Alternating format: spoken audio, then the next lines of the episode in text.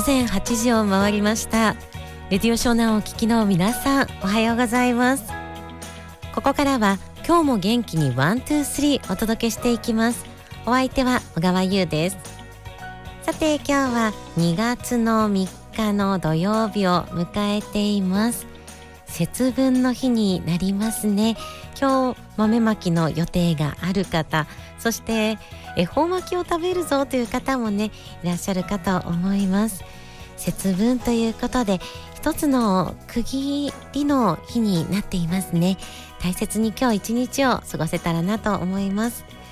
さて今日の番組のメニュー早速ご紹介していきましょう。今日はね盛りだくさんなんです。この後1曲挟んでちょこっと体操。その後ゲストのコーナーになります。なので8時10分12分頃ですかね。そのくらいからゲストのコーナーとなります。1回目のゲストコーナー社会福祉協議会の田村美幸さんにお越しいただきます。藤沢市社会福祉協議会で行われる催しがあるんです。ぜひチェックをしていいなと思われた方はご参加ください。そしてその後番組の後半8時30分頃から再びゲストのコーナーへと続きます。今日は株式会社日照の熊沢陽子さんそして高田陽子さんお二人にお越しいただきます。こちらもぜひ楽しみにしていてください。そしてその後懐かしのあのメロディーと続き今日も8時59分までの生放送です。どうぞお付き合いください。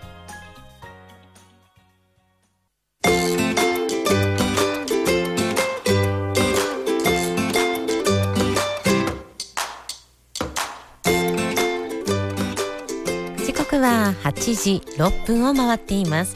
ここからはちょこっと体操のコーナーです。それでは藤沢市の冊子運動器を鍛えて若さを保ちましょうから今日も体操をしていきましょう。その中に載っている筋力トレーニング筋トレです。元気な方向け体力に自信がある方向けの体操を行っています。それでは今日はダンベル運動を行っていきます。ダンベルなかなかねお家にあるよっていう方の方が少ないんじゃないかなと思います。ダンベルがある方はダンベルを。そしてダンベルがない方は水の水を入れたペットボトル用意していきましょう。500ml にの水を入れると 500g になりますのでね。あのペットボトル準備をしてください。ただ今の段階でさすがに2つの用意はないよという方多いと思います。動きだけでも大丈夫です。ちょっと一緒にやっていきましょう。まず筋トレの大きなポイント。息を止めずに自然に呼吸をして痛みのない範囲で行っていきます。今日のダンベル運動は肩と背中の上側の筋肉を鍛えていきます。さあそれでは姿勢を整えていきましょう。まず皆さん立ってください。足は肩幅に開きましょう。そして頭をまっすぐにこうつられているような感じでね立っていきます。はい。その時肩の力抜いてくださいね。これからやる体操は両手にダンベルを持ってそして肩を上に上げることでダンベルの重さを負荷にして肩の筋肉をトレーニングしていくものになります。なので両手にダンベルを持ってください。ダンベルない方ペットボトルもしくは持ったふりでやっていきましょう。そしてそのダンベルですね。太ももの脇で構えてください。この時手は自然と伸ばしておいてください。はい。そこから肩をぐーっと上に引き上げていきます。何にも持っていないとそこまで負荷がかからないんですけれどダンベルなどペットボトルでも大丈夫です。持っていると負荷がかかってその分肩を上げるだけで肩の筋トレそして肩だけじゃないんですね。ちょっと背中側意識してみてください。ぐーっと肩を上げるとき背中の上側の筋肉もキュッと締まっていきます。これが肩と背中の上側の筋肉を鍛える体操になります。4カウントずつやっていき回数としてはだいたい10回から15回ほどやっていきましょう。それを12セット週に3回ぐらいできるといいです。なので来週またこのちょこっと体操をやる時までにぜひペットボトルなどを用意してぐっと肩を上げる。そしてゆっくり下ろす。ぐっと肩を上げるゆっくり下ろすという体操してみてください。この時手はねついついなんか曲げたくなってしまうんですけれど自然とストンと下ろしておく。ここがポイントになります。以上ちょこっと体操のコーナーでした。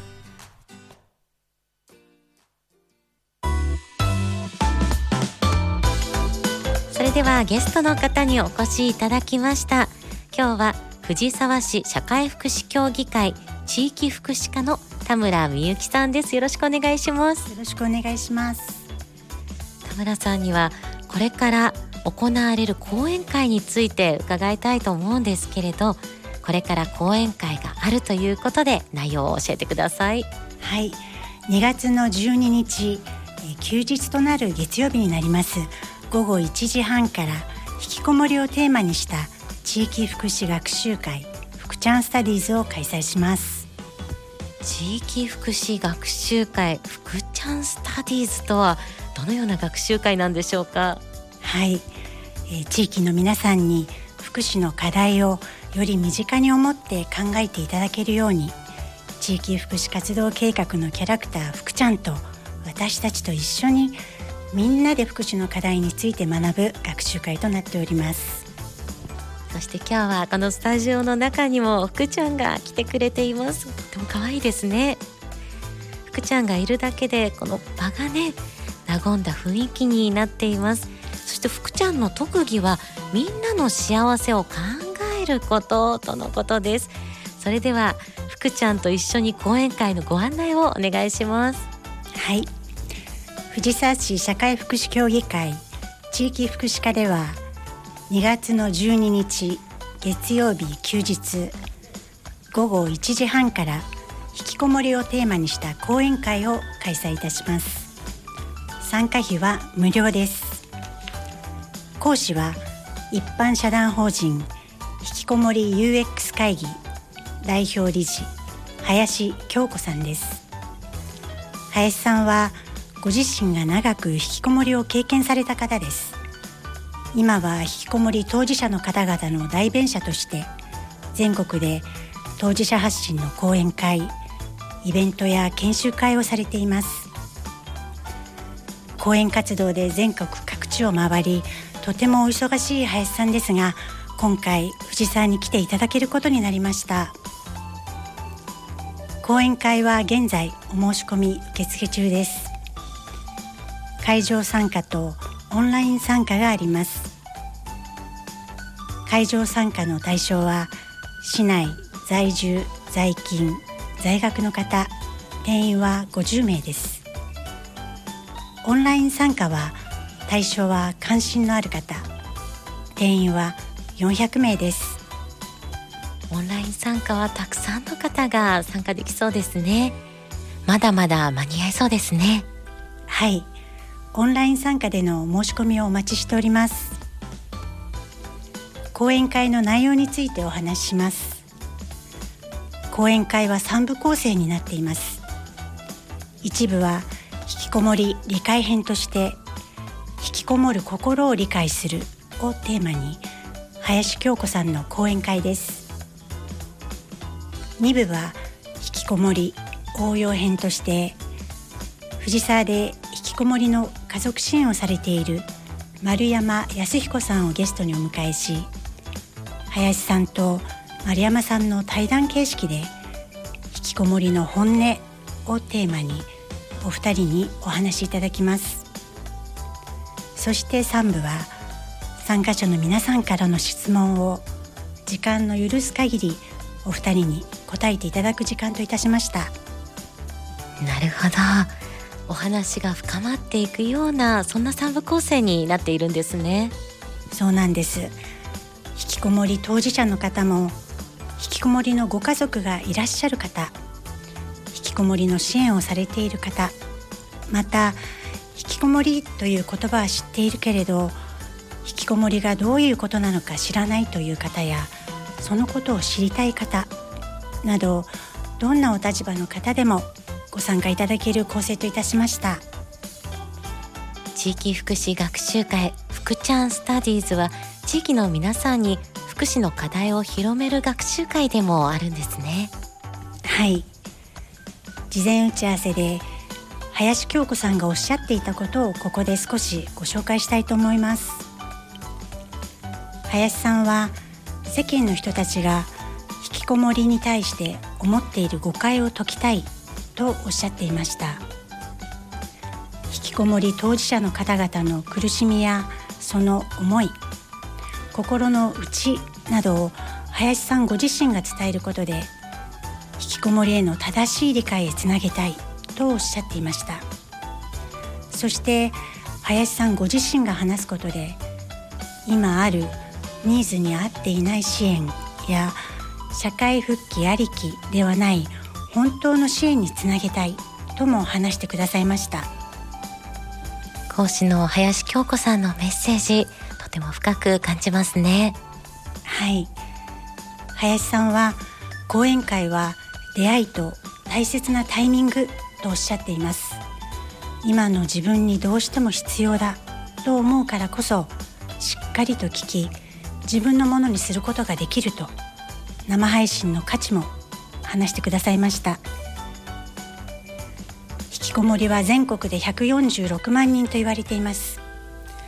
このラジオを聴いている方で講演会をあの人に教えてみようかなと思われた方もいらっしゃるのではないでしょうか。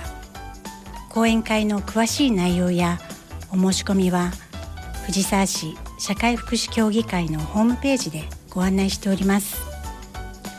今回の林京子さんのお話がどなたかのきっかけになることを願っております。どうぞよろしくお願いいたします。貴重な機会になります。ぜひ多くの方のお申し込みお待ちしています。今日は藤沢市社会福祉協議会地域福祉課の田村美幸さんと福ちゃんに来ていただきました。どうもありがとうございました。ありがとうございました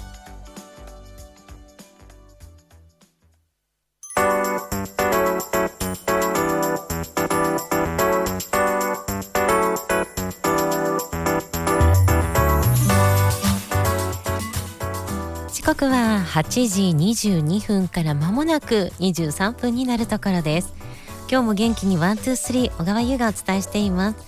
さて X いただきました。どうもありがとうございます。あきらチューブさんからいただいています。ゆうさんおはようございます。おはようございます。今日は立春の前日節分です。本当ですね。春になろうとしているのに月曜日か火曜日は雪が降るみたいですね。今回積もらなくても今シーズン1回くらい積もりそうですね。この鬼は写真いただいてますね。この鬼は藤沢の佐藤九日堂にいましたといただいています。あきらチューブさんありがとうございます。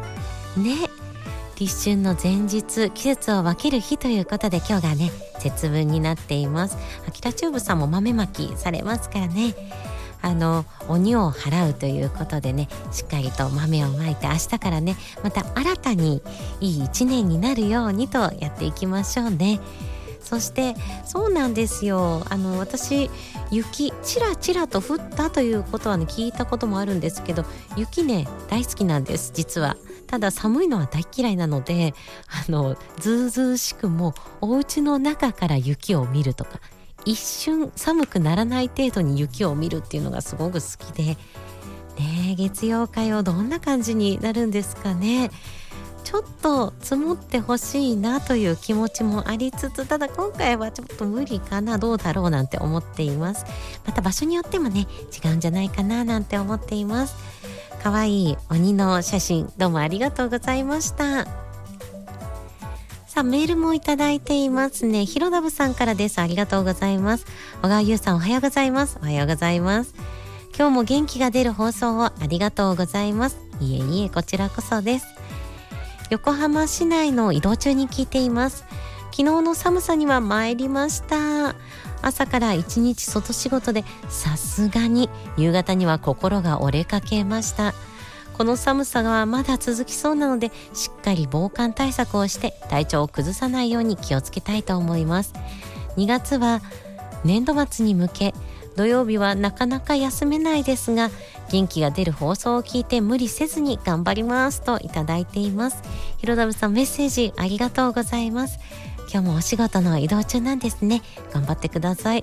そして昨日の寒さ本当に本当にびっくりするほど寒かったですよね今日も寒いなと思ってるんですけど昨日は私はあの学校に勤務をする日だったんですけれどなんかね今まで学校って結構寒いんですよどこのエリアも。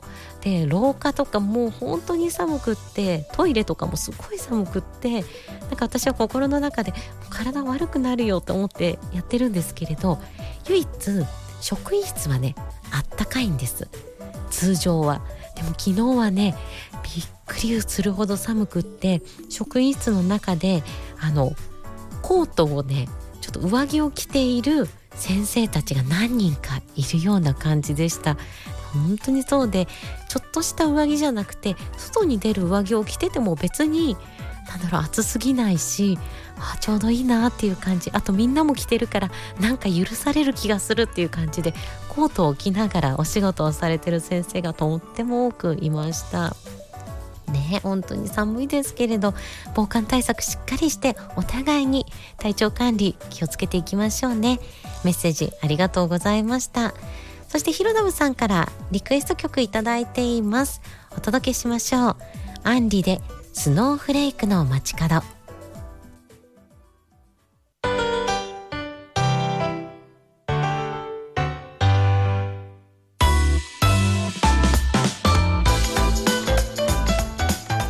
時刻は8時31分を回っています。ここからはゲストのコーナーです。今日はお二人の方にスタジオ内に来ていただきました。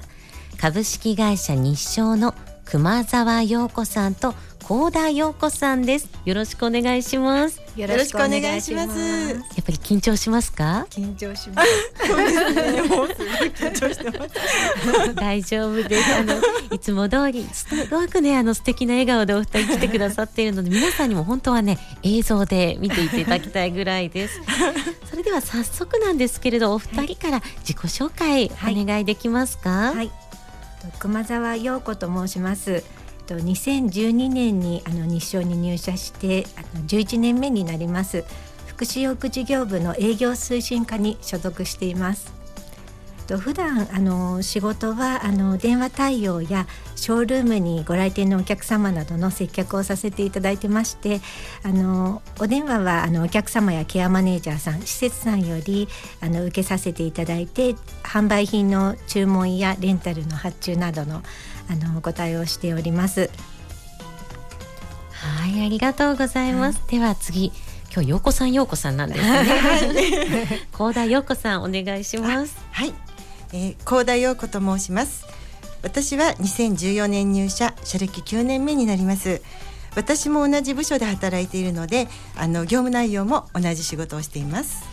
はい。それではねいろいろなお客様やそのキャンマネージャーさんなどともお話しされているということなんですけど、はい、今日はその中でもショールームを紹介していただけるということで、はい、早速ショールームどんな場所なのか教えてもらっていいですか、はいえっと、最新のレンタル品をあの卸さんのご協力のものもとあの展示させていただいておりましてあの歩行器や車椅子など大きな多くの種類を取り揃えております。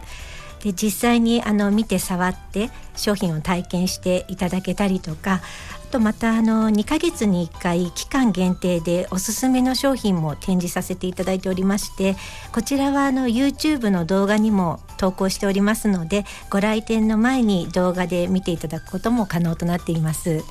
ぜひね皆さんに見ていただきたいなと思います。はい、小田さんから見て、ショールームどんな場所ですか？そうですね。はい、えー、私の方からのご紹介では弊社のショールームでは介護に関するお悩みでご相談されたい。またいろいろな福祉用具を見たい。試してみたい。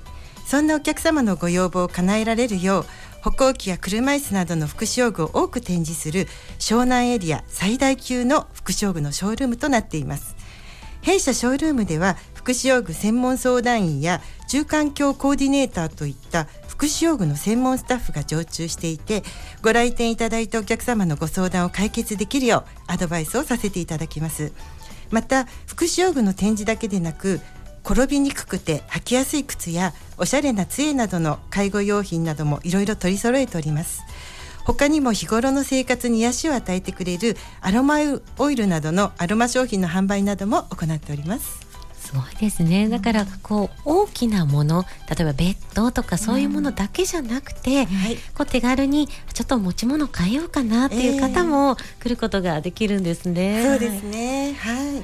実際にあのお客様の声もたくさん届いているんじゃないかなと思うのでお二人から伺ってもいいですか？はい、はいえっと、急にあの怪我をしてしまってどうしたらいいかっていうご相談でお客様ご来店される時があるんですけれどもあの、まあ、松葉杖や車椅子などのご紹介をさせていただいたりとかあの一応ショールームにあのすぐにレンタル品としてお貸し出しできる商品などもあの常にご準備してありますのでその場でお渡しができたりとかあの営業のものが納品させていただいたりなどのあの対応もできるような形になっています。そうなんですね、はい、いいですね。その場でねまた対応できるというのが、ね、はい、ちなみにやっぱりベッドとかもたくさん置かれてるんですか、はい。でベッドなど大きなものはやっぱりご自宅にあの納品する前にどんなようなものか見てみたいっていうお客様が多くいらっしゃいますのであの実際あのサイズ違いのあのベッドや一般的なベッドなど比較できるように展示させていただいています。そうなんですね。これは良かったなというこうなんでしょう役割としても良かったなと思う瞬間とかもあるんですか？あそうですね。あの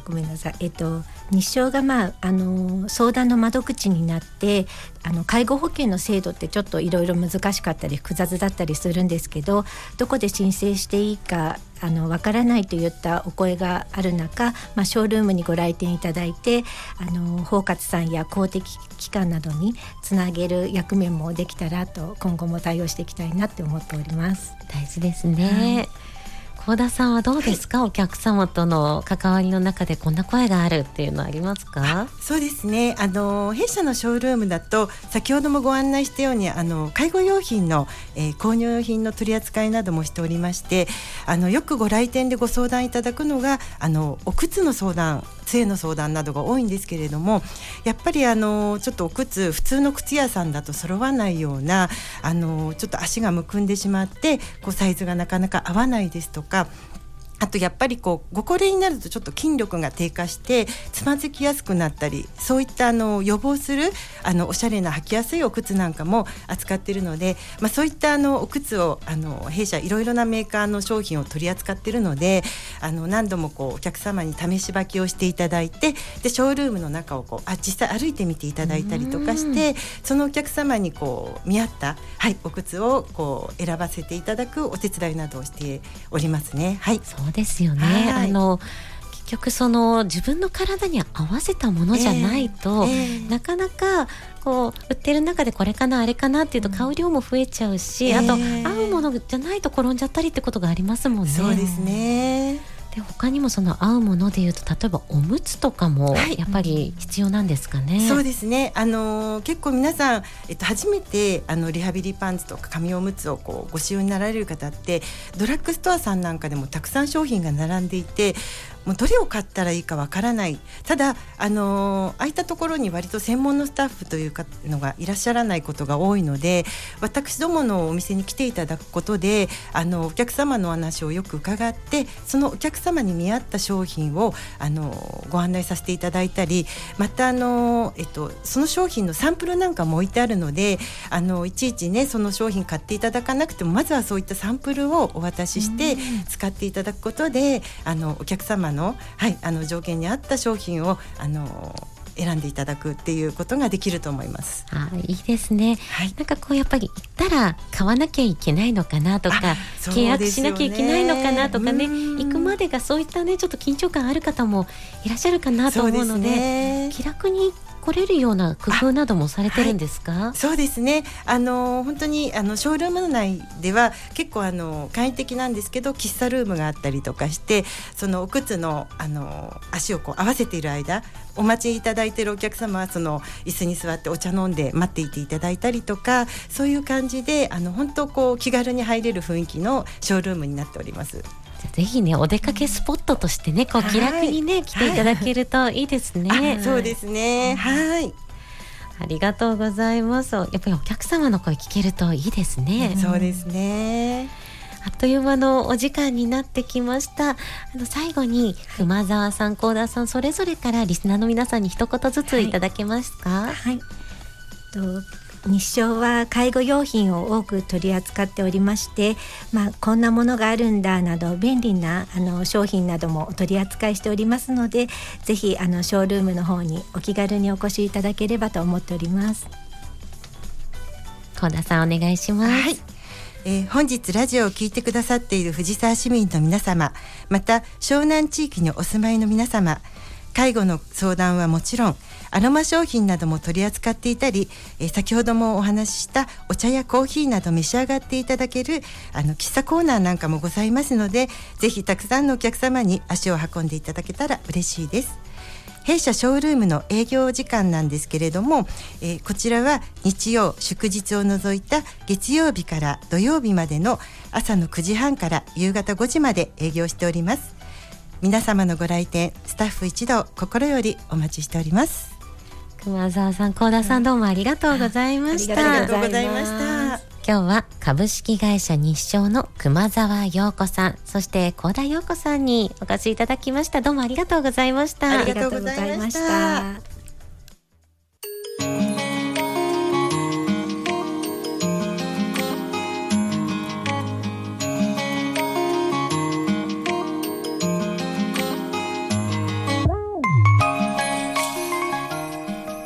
刻は8時41分を回っています。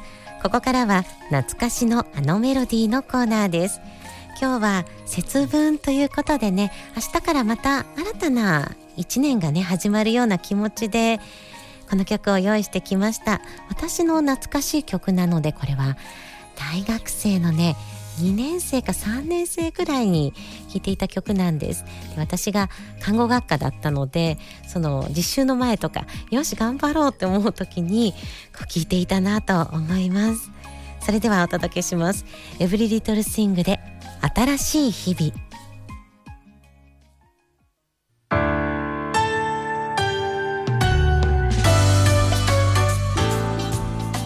時刻は8時46分から間もなく47分になるところです。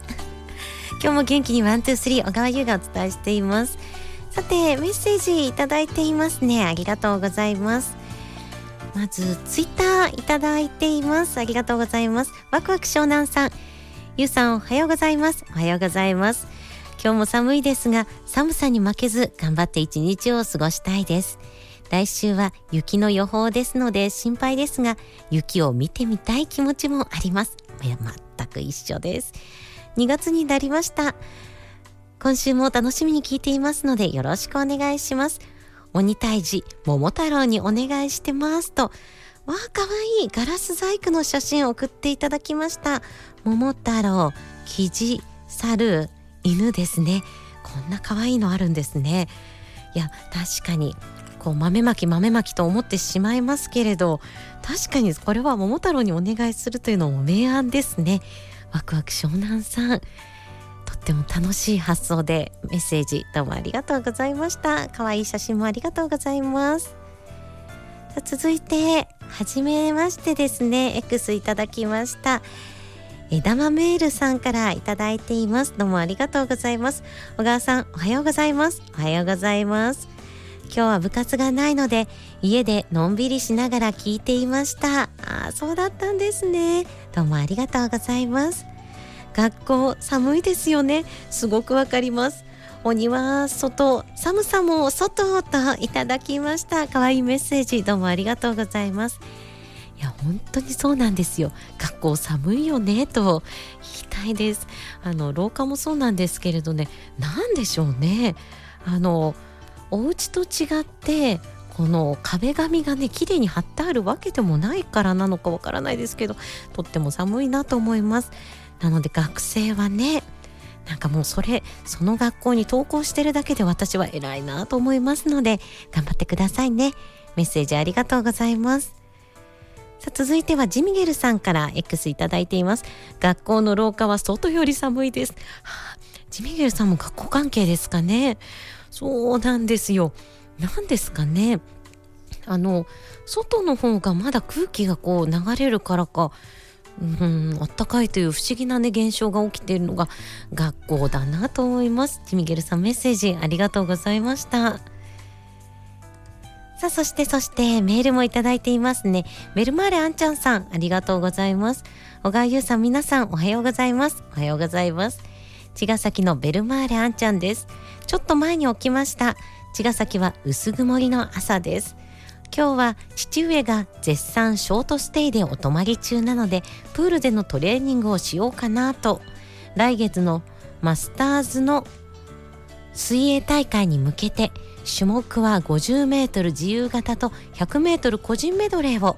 さて朝ごはんを食べますかね。また来ます。チャオ。アリベデルチといただきました。ベルマーレアンちゃんさんありがとうございます。そうですかお父様。ショートステイでお泊まり中なんですね。そうするとちょっとねお家の中がまた広くなったような寂しいようなでも今できることをやろうみたいな気分かなと思いますのでぜひプール頑張ってきてくださいね。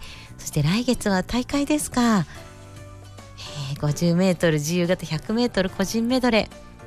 なんか私もね水泳は学生の頃は、まあ、得意な方だったんですけれど今はなんか泳げる自信が全くないですね。久しぶりにプールとか行くとどうなっちゃうんだろうなって気分になりますけれど。ベルマーランちゃんさん来月も頑張ってくださいね。メッセージありがとうございました。さあそしてこちらは長野テイスト上州ドットノムさんからいただいています。ありがとうございます。ゆうちゃんおはようございます。おはようございます。立春豆腐怪盗春風。あ違う違う。これ、えっと、春風氷を解く。合ってますか？なんか読み方が違っていると自信がないんですけれどどうもありがとうございます。春を待つ優とうららかかなといただいています。春夢見てファンキーにグルービーにスイングしようぜ。レディオ湘南ベイビースタッフちゃん。今5歳のニーに3歳の孫らに関われる状態です。じいじばあばと絶叫を呼びかけてくれて寄ってきます。わ可愛いですね。嬉しいお出かけです。孫らの家に来ています。ジャポット魔法瓶といただきました。長野テイスト上昇上州ドットノムさんメッセージありがとうございます。そして今日はお孫ちゃんのお家に行ってらっしゃるんですね。もう絶叫を呼びかけてくれて寄ってくるってもう最高に幸せな状態ですよね。どうか楽しい今日を過ごしてくださいね。そんな中メッセージどうもありがとうございます。さあそして続いてはこちらは食いしん坊さんからいただきました。ありがとうございます。ゆさんおはようございます。今日は節分ですが節分で思い出すのは子供たちの幼稚園での豆まきのことです。男性の保育士さんがあこれなんて読むんだろう。肉襦袢を着てとってもリアルな鬼になって現れるんです。あ怖い。私もすごい怖かったの覚えてます。泣いてしまう子や隠れて身を潜める子がいる中勇敢に豆をまいて鬼退治する子もいました。ちなみに我が子は3人とも泣いていたようです。と いただきました。食いしん坊さんありがとうございます。あわかる。あのね私の妹も泣くタイプでしたね。そういう怖いものは大嫌いだったので泣くタイプでした。でもいるんですよね。果敢にいじめるないじめるなとか言いながらねこう豆まきを率先してやってくれるあのお友達がいるのをこう覚えています。なんかね幼稚園の頃あの雰囲気は何なんですかね。やっぱりあの小さい子たちもそれぞれ性格があるんだな。泣いてえーんっていう子もいれば泣かせるなみたいな形でね戦う子もいてなんかいいなって思いますよね。食いしん坊さん懐かしい思い出とともにメッセージどうもありがとうございます。さあこちらはエクレアさんからもいただきました。ゆうさんもなさんおはようございます。おはようございます。2月になりました。今月も楽しみに聞きたいと思いますのでよろしくお願いします。ありがとうございます。今日は節分ですね。ゆうさんは豆まき恵方巻きは食べられますか？あもちろんです。白旗神社ではリアル鬼が出現し子どもたちが鬼退治をするイベントが開催されます。リアルすぎて泣き出す子どもさんたちもいたりして私も何度か拝見しましたが本当にリアルです。ゆうさんは見たことありますか？ゆうさん週末も忙しいかと思いますがお体に気をつけてください。今日も番組を聞いて楽しい時間を過ごしたいと思いますのでよろしくですといただいています。メッセージありがとうございます。白旗神社のリアル鬼私も見に行ったことありますよ。なんかあのやっぱり鬼というそのね風貌だけで怖いのにさらにこうなんでしょうね鬼鬼の人たち鬼の人たちじゃない鬼ですね。鬼がこう本気を出してウィーってねこう怖がらしてくる。あれがまたねとっても怖いなと思います。気合が入ってるな鬼もと思ってね。なので節分多分いろいろな場所でね今日は豆まき行われると思うんですけど鬼は本気を出して鬼やってきますのでね。と怖いけどしっかりと鬼を払っていい春を迎えていきたいなと思います。エクレアさんメッセージありがとうございました。さあそしてこちらはジミゲルさんからメールもいただいていました。ありがとうございます。ゆうさんスタッフの皆さんおはようございます。今日ものんびりと聞いています。ありがとうございます。寒いですが朝日が気持ちのいい朝ですね。今日は近くの神社で豆まきに参加をし福甘酒をいただきたいと思います。明日は中学校時代から好きなアーティストのコンサートに行き当時からの旧友とともに楽しみたいと思いますといただきました。ジミゲルさんメッセージありがとうございます。本当にそうですね。甘酒も確かにいいな。それもいいですね。私はもう豆まきがね大好きなのでお家にねたくさん大豆を用意してね今日か今日かと待っていたところなので今日は豆まきをしたいと思います。そして明日はコンサートに行かれるんですね。お友達と共に楽しんでください。メッセージどうもありがとうございました。さあ今日もたくさんのねメッセージいただき本当にありがとうございます。それでは今日のラストナンバー参りましょう。メッセージ全部を読めてますね。よかったよかった。さあそれではラストナンバー参ります。1982年の曲。渡辺徹さんで約束。